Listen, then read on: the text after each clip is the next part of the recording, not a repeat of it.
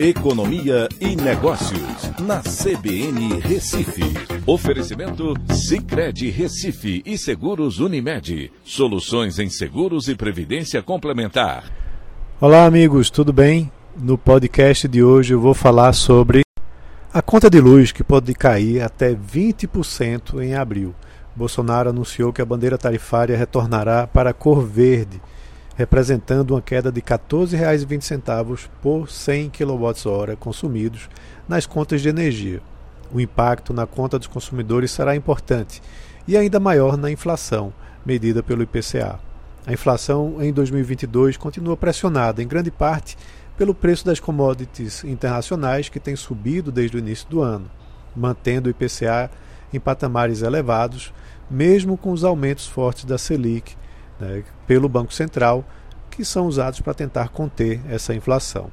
A boa notícia é que os reservatórios de água das hidrelétricas estão cheios e levaram à retirada das bandeiras tarifárias com cobranças extras, reduzindo o custo da energia elétrica para a bandeira verde, pois não será mais necessário acionar termoelétricas nesse período. Os consumidores terão uma redução de 20% nas suas contas, isso em média, a tarifa social continuará com os benefícios de até 65% de redução, dependendo da faixa de consumo né, dessa população beneficiada. O impacto é direto na conta e indireto nas indústrias e serviços que usam energia elétrica como insumo. A notícia é muito importante porque traz um impacto também no ritmo de elevação do IPCA. A energia elétrica representa diretamente 5,07 pontos percentuais né, do cálculo do IPCA. Indiretamente, seu impacto é multiplicado, pois afeta todos os tipos de negócios na economia brasileira.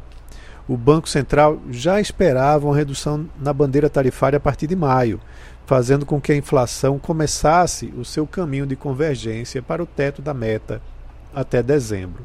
Outros componentes, como os combustíveis, também podem diminuir seu ritmo de elevação no período.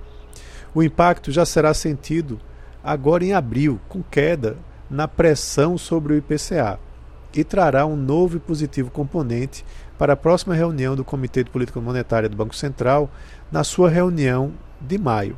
Talvez essa reunião já marque o encerramento do ciclo de alta da Selic.